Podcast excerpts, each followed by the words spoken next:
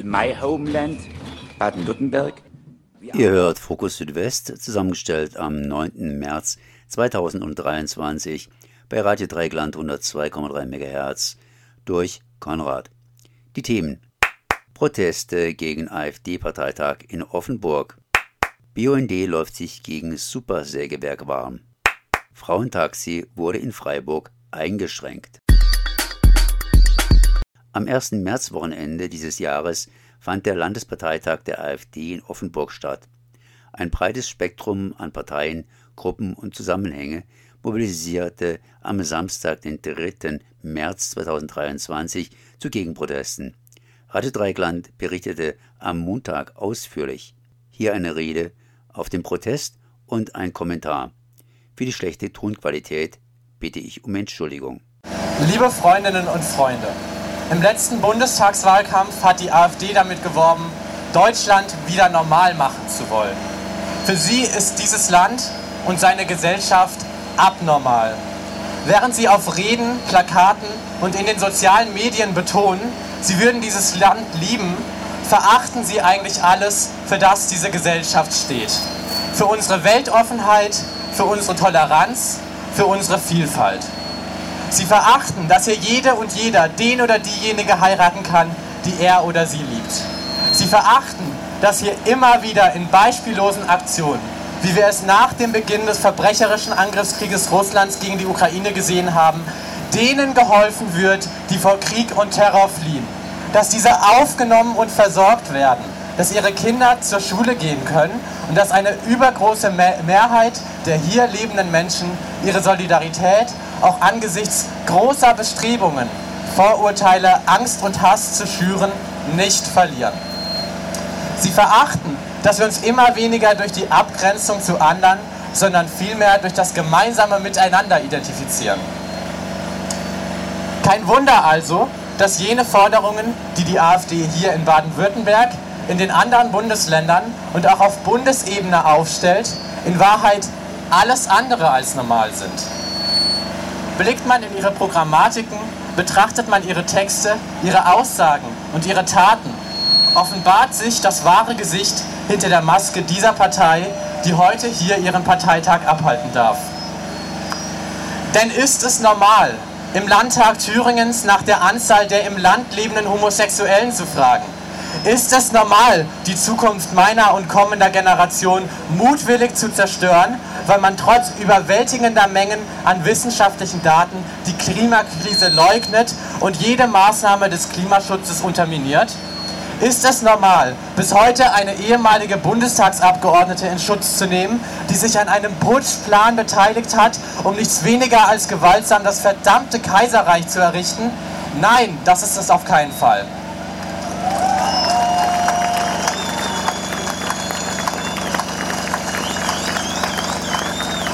Liebe Freundinnen und Freunde, lasst uns betrachten, dass der AfD-Vorsitzende in Thüringen, Björn Höcke, in seinem Buch Nie zweimal in denselben Fluss von einer Zeit der wohltemperierten Grausamkeit spricht, von einer Zeit, in der der Saustall von einem Zuchtmeister ausgemistet werden wird. Dieser widerliche Hass, diese faschistischen Metaphern sind keine Einzelmeinung des ehemaligen Geschichtslehrers, sondern durchziehen die ganze Partei. Es ist der Kern dieser braunen Partei. Offen sprechen sie aus, dass sie hoffen, dass es diesem Land schlecht geht, um daraus politisches Kapital zu schlagen. Es war der langjährige Pressesprecher jener Partei, der sagte, je schlechter es Deutschland geht, desto besser für die AfD. Aber das lassen wir nicht zu. Es ist gut, dass wir heute hier sind, um diesem Hass, dieser Hetze entgegenzustehen.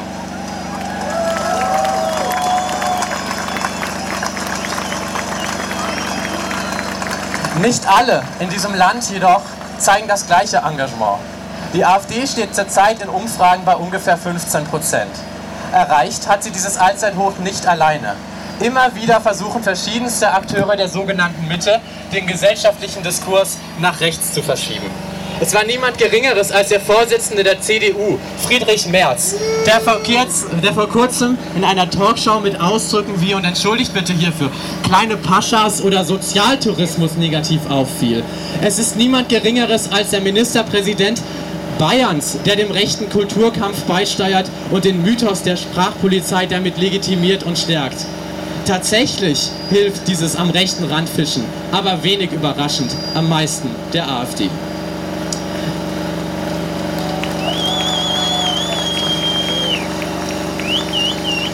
Ja, und auch die verschärfte soziale Lage in diesem Land fördert die Rechten. Gemeinsam mit den sogenannten Parteien der Mitte stachelt die AfD diejenigen, die sowieso schon unten sind, an, noch weiter nach unten zu treten. Dabei ist es doch endlich Zeit, nach oben zu treten. Es ist Zeit für eine, für eine Vermögensteuer, für Umverteilung, für Maßnahmen, die die Menschen in Zeiten der Inflation wirklich entlasten und kein Tropfen auf dem heißen Stein sind.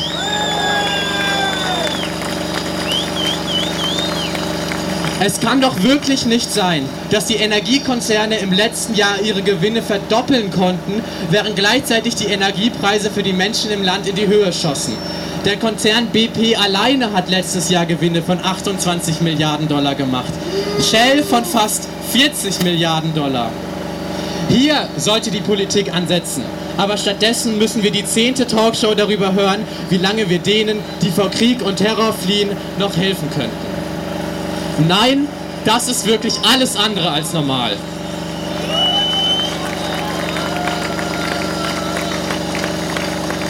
Und deshalb ist es so gut, dass wir heute alle hier sind, um gemeinsam dafür zu kämpfen und ein Zeichen zu setzen, dass all das auch niemals normal werden wird. Dass der Hass und die Hetze niemals die Oberhand gewinnen werden, sondern dass Solidarität, Hoffnung und Zuversicht die Eigenschaften sind, die unsere Gesellschaft ausmachen und unsere Stadt.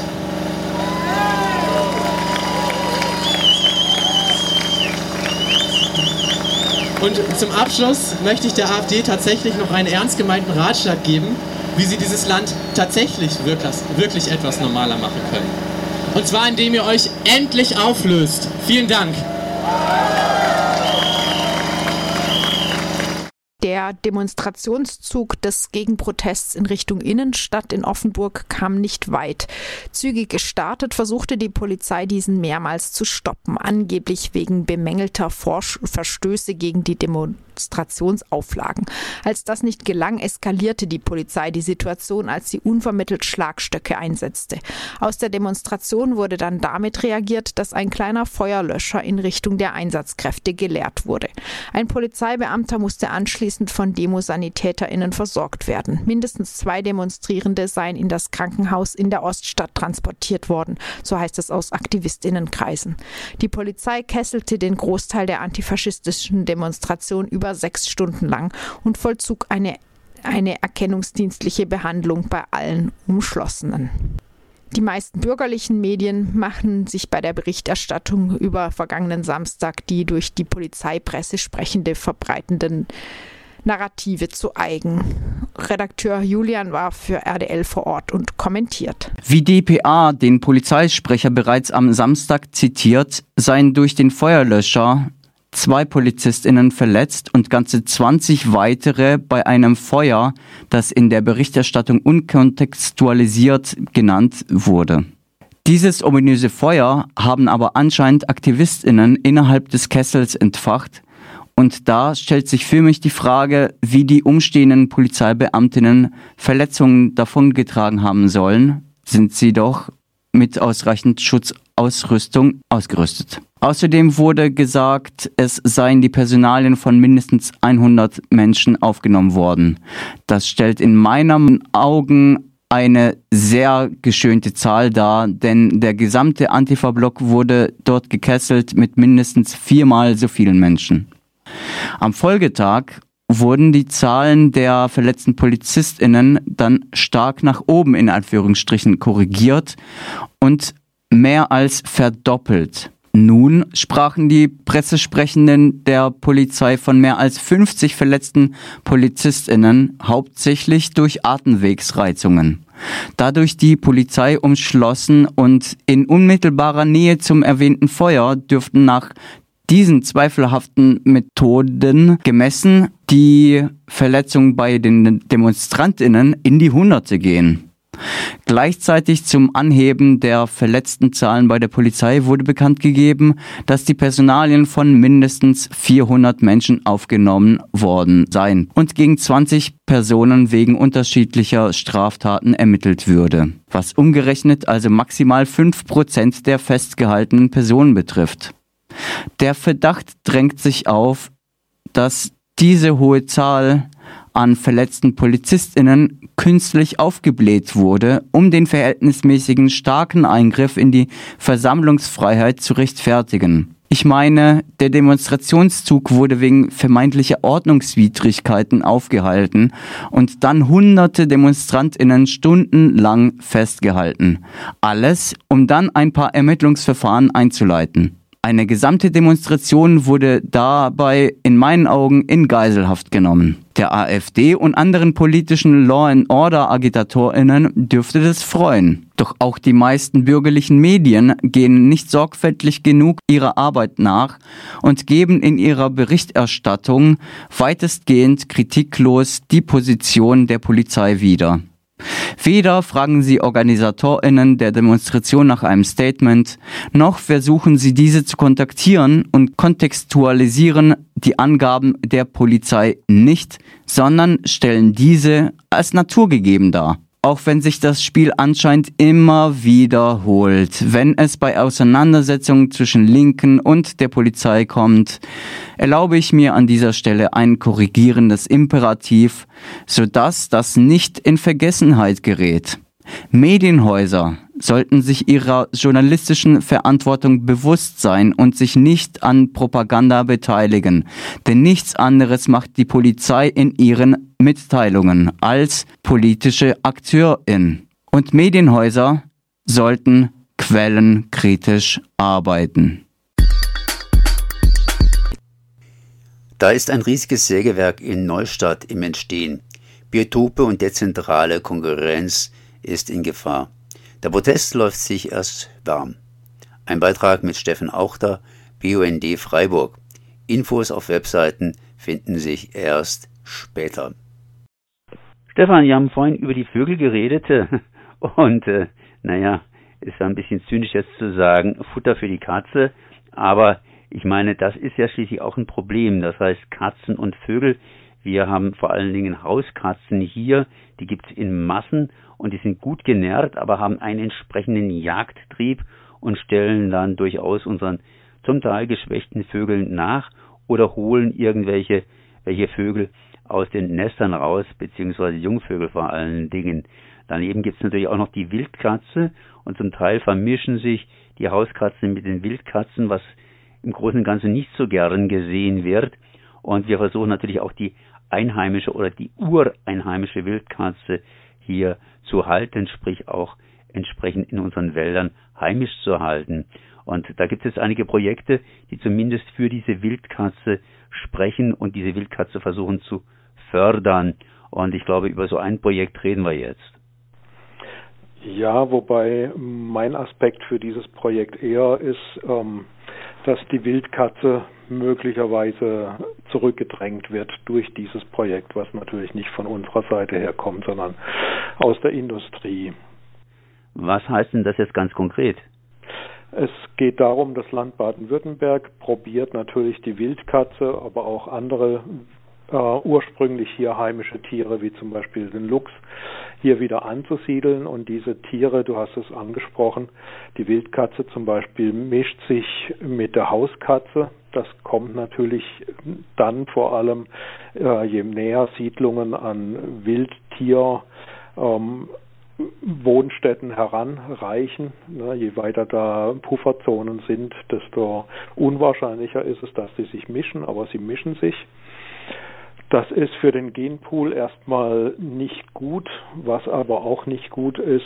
Ähm, das Land Baden-Württemberg probiert mit äh, Biotopvernetzung, mit Wildtierbrücken, mit allerlei Maßnahmen ähm, gute Möglichkeiten zu schaffen für äh, eine Wiederansiedlung von Wildkatzen und Luchsen zum Beispiel. Aber gleichzeitig ist natürlich der Flächenverbrauch in Deutschland und auch in Baden-Württemberg ungebremst. Er ist im letzten Jahr sogar wieder angestiegen, obwohl man eigentlich den Flächenverbrauch bis 2040 auf Null reduziert haben wollte. Ähm, Flächenverbrauch bedeutet natürlich immer, dass man in die Natur ausweitet, irgendwelche Gewerbegebiete oder Straßen baut oder ähm, Wohngegenden baut, Wohnsiedlungen baut. In dem Fall, über den ich jetzt sprechen will, geht es um ein Sägewerk. Ein Sägewerk im Hochschwarzwald bei Neustadt, Röthenbach, Friedenweiler, diese Ecke. Dieses Sägewerk wurde 2011 stillgelegt wegen Unrentabilität, wurde dann irgendwann von einer Firma aus Mitteldeutschland, aus Hessen gekauft. Das ist eine Firma, die eine halbe Milliarde Umsatz im Jahr macht und soll jetzt massiv ausgeweitet werden. Und das bereitet uns große Sorgen, weil dieses, dieses Gelände, das Firmengelände, liegt direkt neben einem Wildtierkorridor von internationaler Bedeutung und ist also tendenziell ein Gebiet, wo ähm, Wildtiere, die ja teilweise gigantische Strecken, also man spricht so von 30 bis 50 Kilometer pro Tag, die manche Wildtiere zurücklegen, die benutzt werden. Und diese Wildtiere sind natürlich auch lärmempfindlich. Da haben wir große Sorgen, dass dieses Sägewerk dann ähm, Lärmemissionen hat. Man spricht dort von einem Dreischichtbetrieb, das heißt also auch bei Nacht. Man kann sich vorstellen, dass so Sägewerke kein durchgängiges Brummen oder sowas haben, also ein, ein regelmäßiges Geräusch, wo man sagen könnte, die Tiere gewöhnen sich dran, sondern ähm, ein Sägewerk hat immer auch sehr unregelmäßige Geräusche wie ein Poltern, wenn irgendwo was an einen Stamm angehoben oder abgelehnt gelegt wird oder wenn irgendwelche Bretter eben von der Säge oder vom Förderband irgendwo runterkippen. Und wir haben die große Sorge, dass dieser Wildtierkorridor darunter leidet und dass die Wildtiere diesen Korridor dann meiden. Ähm, das Land Baden-Württemberg will dort eine Wildtierbrücke über die B31 bauen für viele Millionen Euro und das wäre dann ähm, praktisch in Sand gesetzt, das Geld. Das heißt, im Grunde genommen versucht äh, das Land Baden-Württemberg hier so eine Art äh, Umgehungs-Wildtierkorridorstraße äh, zu bauen, um das Problem zu lösen, dass Wildtiere höchstwahrscheinlich an dieser, dieser, ja, an diesem Sägewerk nicht vorbeilaufen dürften. Nee, diese Wildtierbrücke verknüpft praktisch die, den Wildtierkorridor, also der schafft eine Möglichkeit, dass die Wildtiere über die B31 kommen, ohne ähm, zum Beispiel mit Autos zu kollidieren.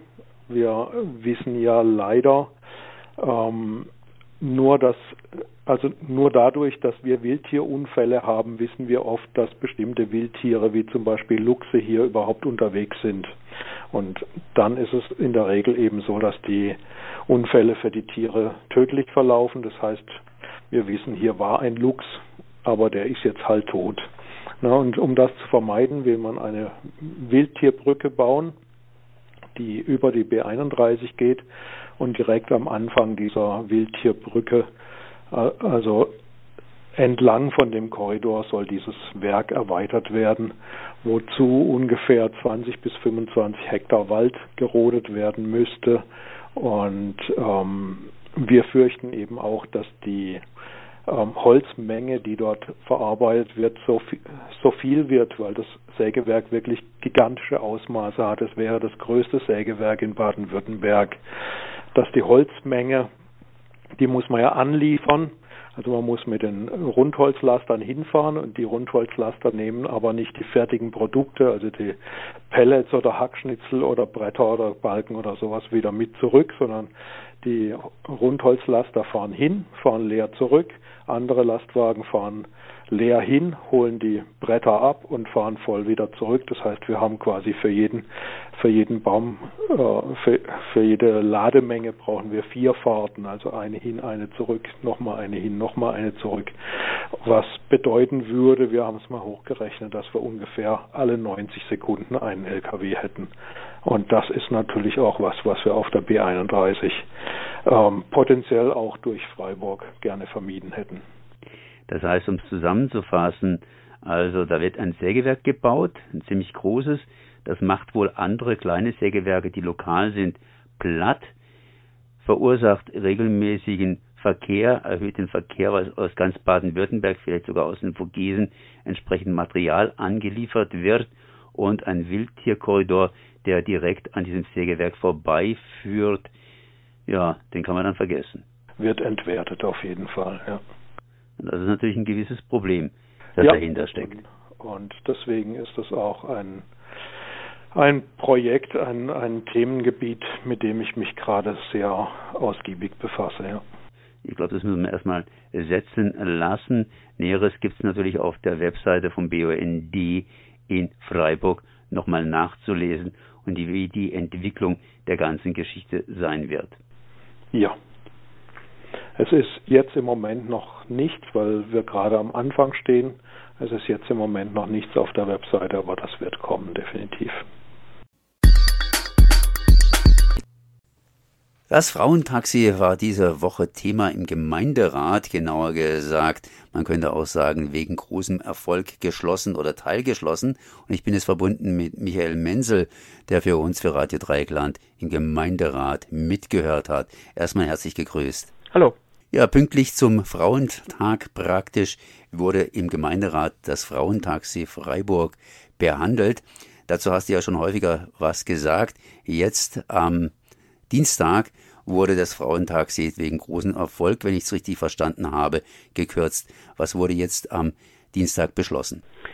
Also im Prinzip ist es dabei geblieben, was die Verwaltung vorgeschlagen hat. Die Preiserhöhung auf 10 Euro pro Fahrt. Meistens fahren da ja mehrere mit. Ähm, die zweite, der, äh, geringere Stufe sind 7 Euro. Das gilt für alle Studenten, Schülerinnen und so weiter, äh, die also finanziell ein bisschen klammer sind. Und ansonsten wird als wesentliche Änderung die Verkürzung der Nutzungszeiten, nämlich von 22 auf 23 Uhr und der Ausschluss der Beförderung über die Stadtgrenzen von Freiburg hinweg beschlossen. Das alles soll dazu führen, dass die Preissteigerungen, die zum 1.5. im Zuge der Taxi äh, äh, Preisanhebung, wo ja sehr viel äh, sowohl was den Mindestlohn angeht, aber vor allen Dingen angeht die Frage der Benzinpreise, die ja auch hochgegangen sind und so viele Elektrotaxis gibt es hier offensichtlich nicht im Taxigewerbe, als dass man die einsetzen könnte, preismindernd. Also das soll das im Prinzip ausgleichen. Also wenn man mal die Zahlen sich anguckt, dann waren das äh, 250.000 rund kalkuliert für das Jahr 22. Das waren aber real 426.000 Euro. Und diese sollen jetzt im Doppelhaushalt auf einem Niveau von 450, 460.000 Euro stabilisiert werden. Im letzten Jahr sind 35.000 Fahrten unternommen worden. Ob das jetzt äh, Fahrten sind oder Personen, beförderte Personen sind, war nicht so ganz klar herauszuhören, aber immerhin doch eine beträchtliche Zahl. Wenn man von 365 Tagen ausgeht, sind das ja dann doch äh, sinnvolle äh, Möglichkeiten ausgenutzt worden da drin. Ja, Anträge hat es gegeben äh, durch äh, eine Stadt für alle und von äh, Juppie, die gemeinsam beantragt haben, zumindest diese Nutzungszeiten bei 22 Uhr zu belassen. Äh, Sophie Kessel von der Partei hat da sehr treffend gesagt, gerade wenn man jetzt sich mal daran denkt, Mädchen, seien es in den Umlandgemeinden, seien es in der Stadt, die jetzt als Clique nachts reingegangen sind, müssen jetzt eigentlich praktisch bis 23 Uhr, also sagen wir mal, eine Mädchenklicke von 16 äh, jungen äh, Mädchen, äh, also 16 Jahre alten jungen Mädchen geht in die Stadt oder so und äh, geht mal bei Diskos vorbei oder ist auch nur auf einer Wiese wie im Colombi Park oder was weiß ich, ja. Also die haben, müssen dann also praktisch bis 23 Uhr so ungefähr warten, um überhaupt befördert werden zu können. Äh, vorausgesetzt, ihre Eltern haben ihnen vielleicht oder auch das Taschengeld so hoch gesetzt, dass sie sieben Euro ausgeben können, was sie dann ja jeweils bezahlen müssen. Also das ist das eine äh, einschränkende Schutzelement, äh, was äh, dieses Nachttaxi geboten hat. Und das andere ist natürlich das, wenn man sich jetzt mal überlegt, viele kommen ja auch aus den Umlandgemeinden.